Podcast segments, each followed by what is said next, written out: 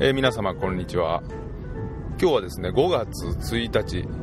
ゴールデンウィークに突入ということでですね、えー今日はまあお仕事があるんですが結構県外の、えーナンバーの車がですね走っておりましていつもよりちょっと交通量が多いですねレジャーの方だと思います。本当ねゴールデンウィークはあの交通量が非常にまあ多くなりますし、えー混雑もしますし普段ねなかなか運転してられないような方なんか長距離運転すると疲れも出たりとかまあ外で遊んだりなんかして眠たくなったりだとかで、えー交通事故にはですね本当に気をつけていただきたいと思います。先日もねうちの田舎の方でですね、えーバイクの単独事故かなあったようでちょっと山奥やったみたいなんですけども、えー救急搬送。ドクターヘリがね、えー出まして運ばれていってしまいました。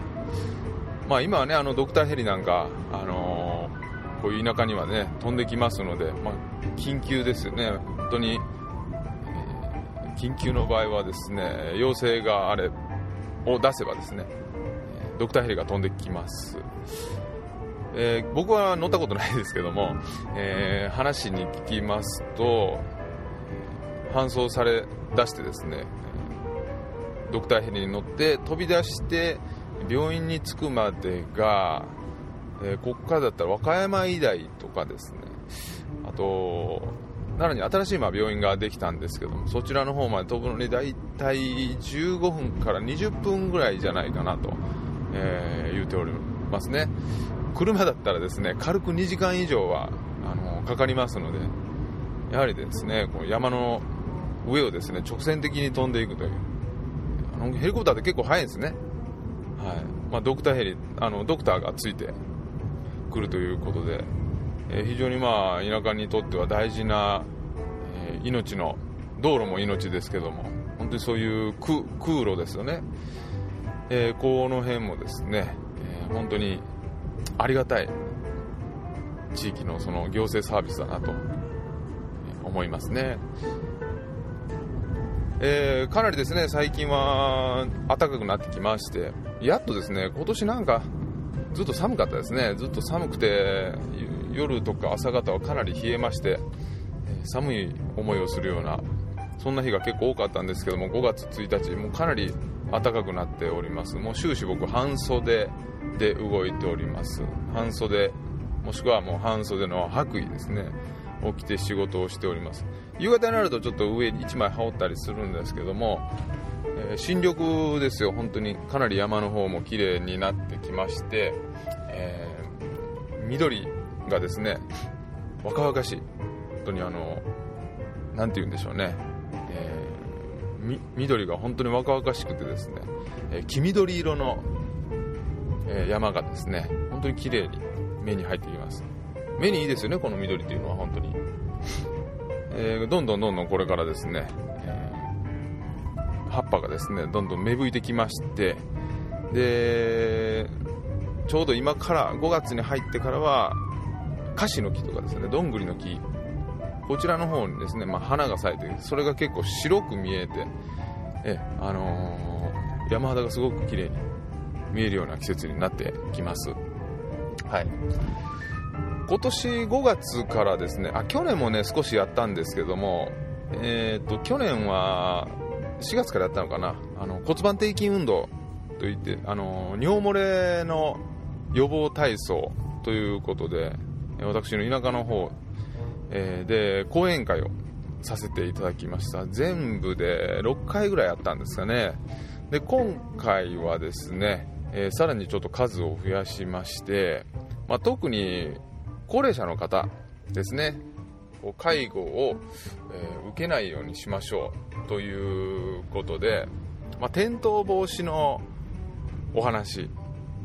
ロコモーティブ症候群、ね、よく言いますけども、ね、あのそういう風なけ、えー転倒ですね。老化に伴う、まあ、筋力低下なりバランス力の低下が起こってきますので、まあ、その転倒を防ぐというような体操療法なりあと、え体に行うま、筋力トレーニングストレッチとかあと、あの環境の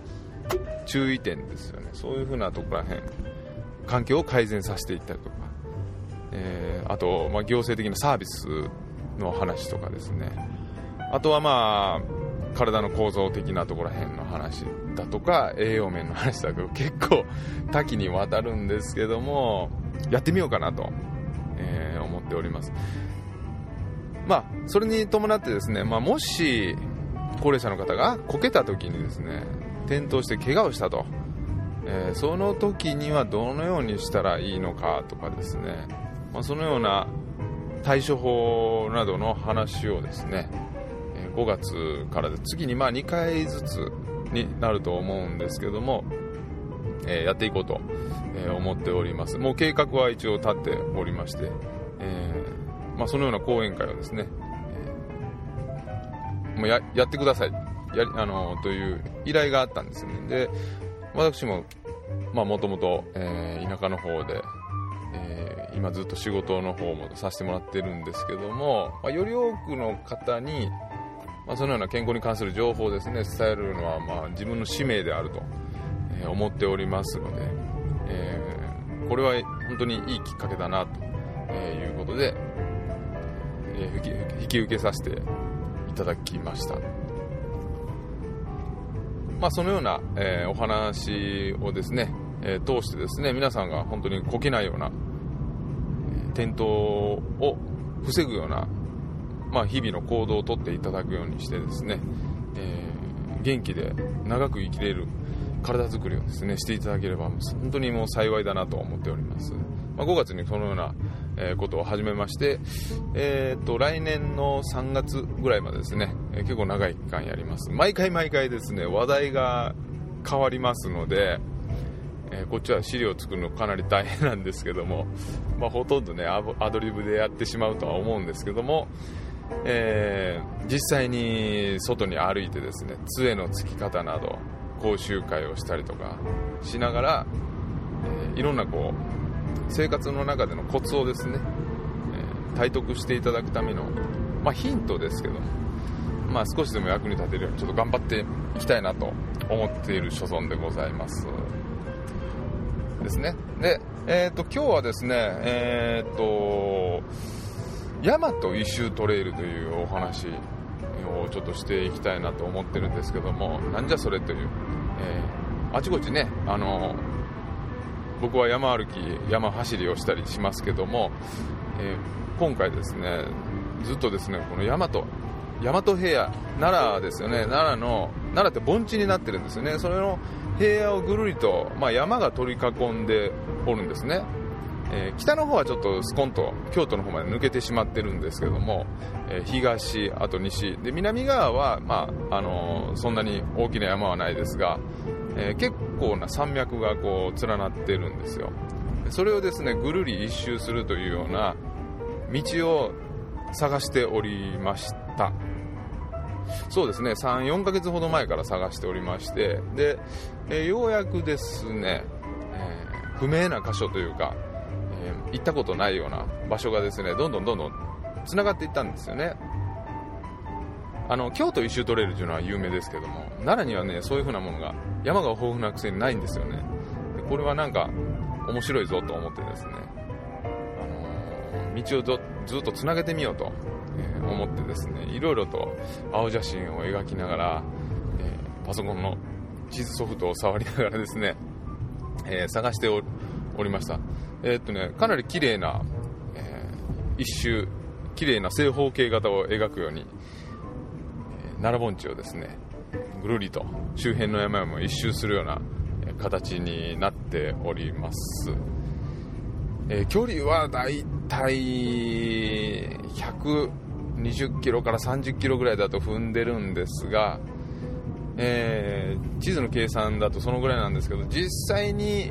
実際に歩いてみたり走ってみたりするともうちょっと伸びるような気がするんですよね、まあ、100マイルには届かないんですがえ100マイルレースを見込んでるような方にはですねこれいい練習になると思うんですよね、えー、地元でそのような練習ができると、えー、なるとですねこれまた、人気が出るんじゃないかななんて思ってですね、え、情報提供をですねどんどんしております。まだ断片的にしか道がつながっておりませんので、えー、その道をですねまあ2日ぐらいかけてちょっと一気につなげてみてですねその GPS の撮ったログを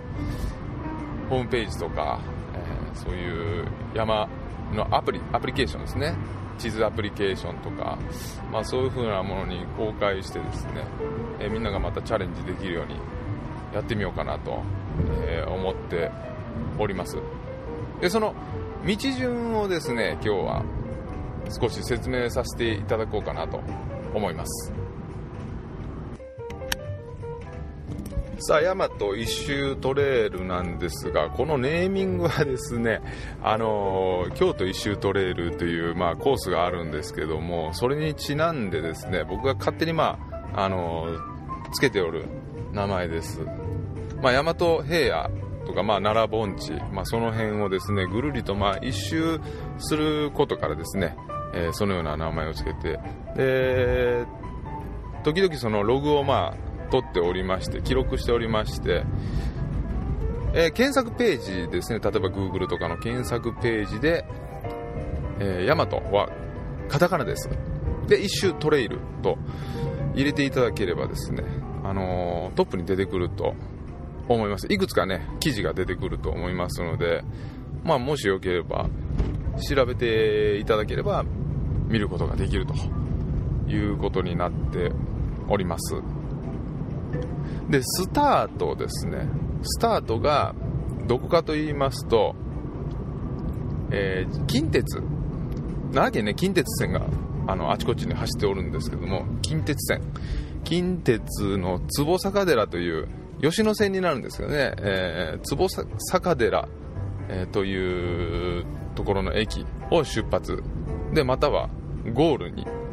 します。で順路としましては、えー、その坪坂寺という駅が奈良平野の中でも、まあ、南側に位置しますので南東に位置しますので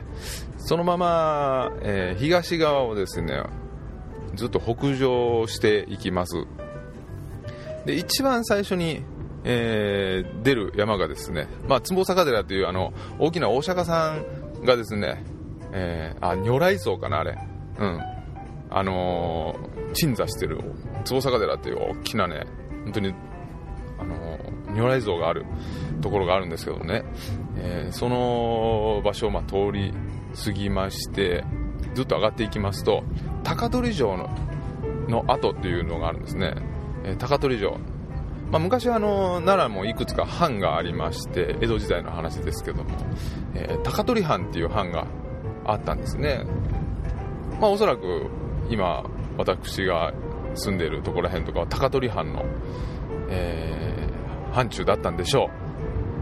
う。であとはあの郡山の方とかでもですねあの城の跡があるんですけども、まあ、まあ、あちこち、まあ、昔はあの山城があったんですね。でその、まあ、日本でも結構こう有名な山城らしいんですけどもまあアクセスが悪いのと、まあ、あまり宣伝してないのとで、えー、武田城とかはねすごいんですけども高取城も実はあのー、周りの木を切って全部切ってしまいますとねおそらくねあの、あそこの武田城ですか。武田城に負けないぐらい立派な石垣がですねあります。で一応まあ案内図が残っておりましてですね、えー、本丸とかですね、えー、ここがこうなん櫓の跡だとかねいろいろ残ってるんですけどもまあ、そこに向かって上がっています。そこちょうどね高取山の山頂になってきます。でその高取山からですね、えー、東側をまたずっと北上していきますとですね芋ヶ峠というところにやってきます。で一度そこで、えー、アスファルトの道路を横切りましてですね。でまた山の中にずっと北上入っていきますとですねえ、龍材峠龍がある峠というところに出ます。で龍材峠をですねそのまま、え、飛鳥方面に降りる道もあるのですがそちら側には行かずに、今度はですね、え、少しもう少し東側に進路を切りましてえー、っと龍門岳というね山があるんですけどもそちらの方面にずっと行きます、えー、しばらく進みますと大峠という峠がありまして辻になってますね。そこからえー、龍門岳方面に行くんですけども龍門岳には行かずにですね、えー、熊ヶ岳という少し富士山みたいな形した山があるんですよね。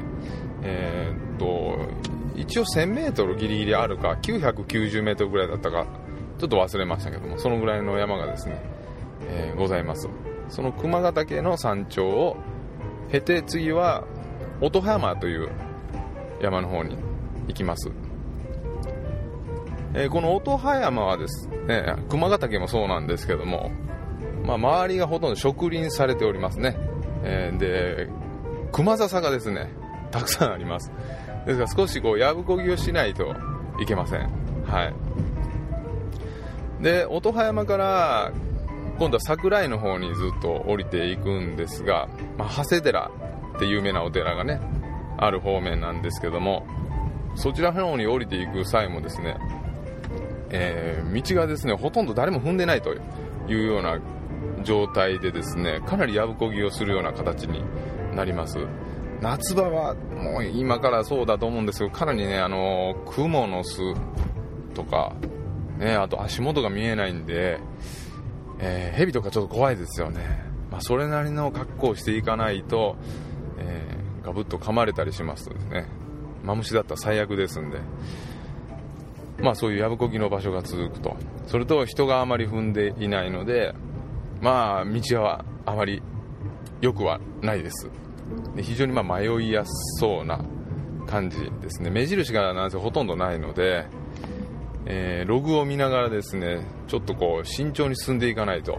迷ってしまいます。では、なんとか桜井の方に降りていきますと、えー、長谷寺のね、近くに出てくるんですね。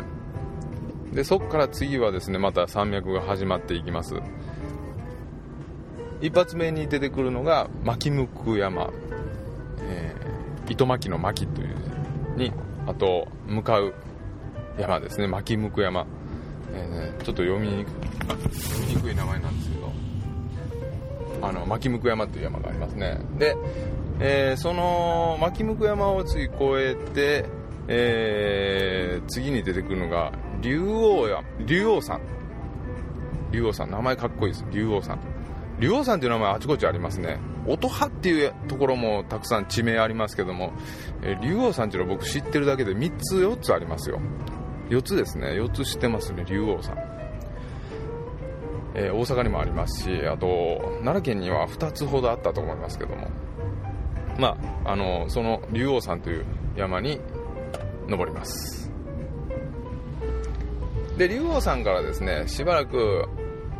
舗装道路をですね進みます。でそうしますと、えー、天理ダムというこれも天理市の水がめですよ。あのダムがあるんですね。えー、そのほとりをですねダーッと行くわけですね。で天理ダムを越えてしばらく標高を下げてえー、行きまして次に出てくるのが、えー、大国見山大国を見る山っていう山がございます、えー、それの頂上を一応踏んでいくという形になりますね。大国見山は本当に景色の非常にいい、えー、感じの、えー、景色が見えます。大国見山。で大国見山からですね、えー、少し山頂から後戻りしまして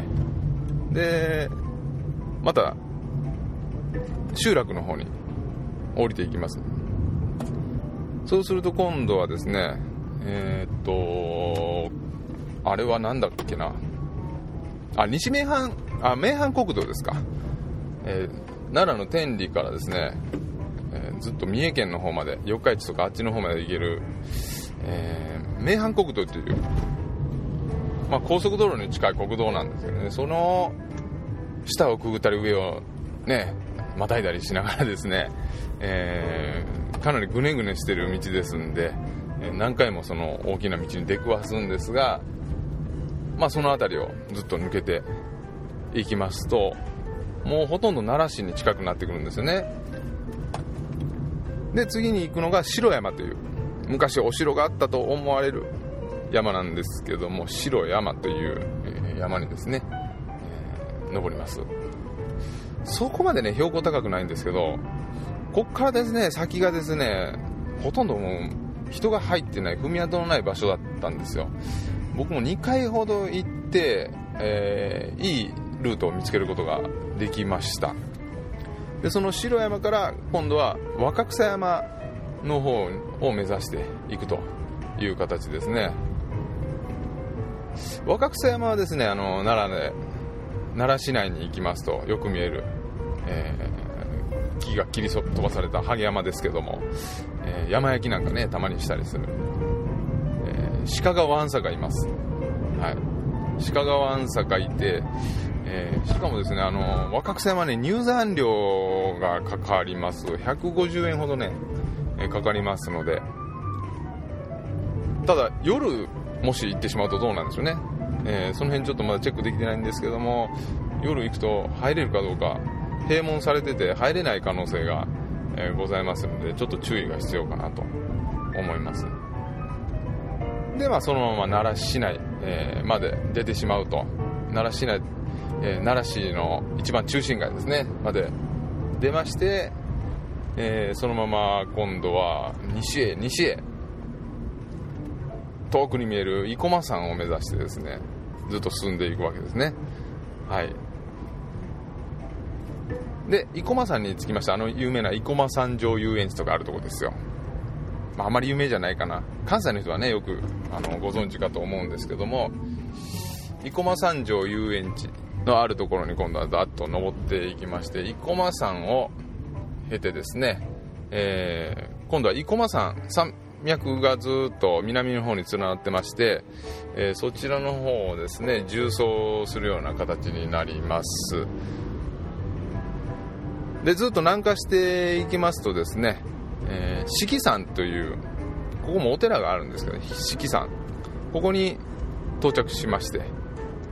で四季山から今度は明神山という、えー、少し小さな山なんですけども、えー縦走する山が一つありまして。でそこを越えていきますと今度はドンズル坊という、まあ、日本のなんかこう気象というんでしょうか、まあ、そのようなところに行きますね。でドンズル坊からはあとはダイヤモンドトレイルというしっかりとした山道が、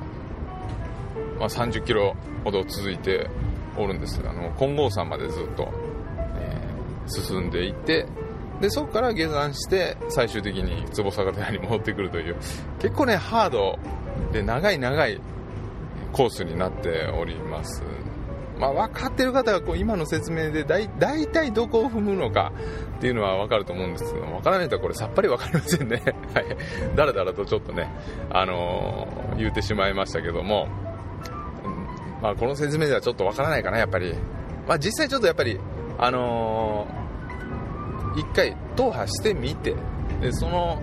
え、ログをですねしっかりとつなぎ合わせてですね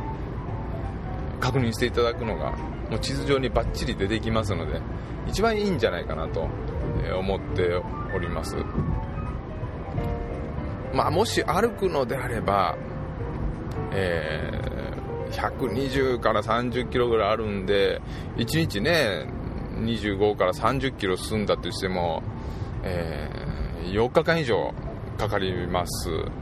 で走るんであれば無理をしないのであればまあ1泊2日で行くかそれかもう投資で、えー、頑張れる人は行ってみてもいいんじゃないかなと思いますね、えー、早い方だとおそらくうん24時間ではちょっと無理かな 40, 40時間かからずに行きますかね。はい。ちょっとね、夜通し、えー、行くのであれば、夜はちょうど、ですから、もう奈良市から生駒の方までずっと進めるのが理想だと思うんですよ。あの辺は、まあ、夜でも明るいですし、えー、道もしっかりしてるんで、えー、前半ですねですから、えー、暗くなる前には朝早く出て、まあ、走破してしまうという風なやり方がベターかなと、え、思いますで特徴はですね前半ですね、あの、食事などの補給が難しいですね。食べるところが、まあ、ほぼありませんね、はい、自販機はいくつかあるんですけども、まあ、少し寄り道しないと食べるところはありません。ですから十分な食料をですね、えー、持っていく必要があります。水分に関してはまあまああのそこそこあればいいんじゃないかなと。途中の自販機を、えー、経てですね、え、中盤はちょっとないところもあるんですがまあ暑くない季節であればなんとかなるかなというところですね。で奈良市内はもうどこでもねご飯食べるとこもあるしコンビニもありますし、はい、もうその辺はまあ問題ないんですけども、まあ、平坦なアスファルトも結構ねしんどいもんですからまあまあ、あのー、足に結構その辺で来るんじゃないかなと、思っております。あとはダイヤモンドトレイルですね。そっちに入ると食事をするところは全くないですね。えー、っと途中に白樺さんああっこは食堂はどうなんかな？あの朝一行っても空いてないですもんね。はい。ですからしっかりと、えー、買いだめをしてですね、えー、ちょうどどんずる棒の手前ぐらいにコンビニがありますんでね。そちらの方で買いだめをしっかりとしておいてで金剛さんまでひたすら頑張るしかないですね。はい。途中はもう本当に最終的にはもう 1000m を超える山が、えー、2山ポコポコとありますのでそれを登ったり下ったり しますのでかなりきついと、はい、思いますまあぜひともですねこの興味のある方は一回チャレンジしていただければいいんじゃないかなと思います。まあ、まあ、僕も一度一度まあ投資でちょっとねやってみたいと思っております。またその辺楽しみにしておいてください。はい、ということで、今日はちょっと短いですけども、大和一周トレイルのね、ちょっと紹介をさせていただきました。うまく伝わらなかったかもしれないですが、えー、まだですね、えー、いろんな話題がございまして、え、トレイル系の話題が多いんですけども、え今度は6月にですね、えうちの地元の、まあ、有志がですね、まあイベントをすると、え、トレランイベントをするということで、まあ、1日目は登山になるんですけども、え、釈迦ヶ岳とそれと、えー、果てなし山脈という奈良の一番南の方にある山脈なんですがその山脈を縦走する、えー、大体総勢15人ぐらいになるのかな？はい。皆さんで楽しみましょうというような計画をま立てておりまして、まあ、そのようなご報告何かできればなと思います。ということで今日はこの辺で終わりにします。それではさようなら。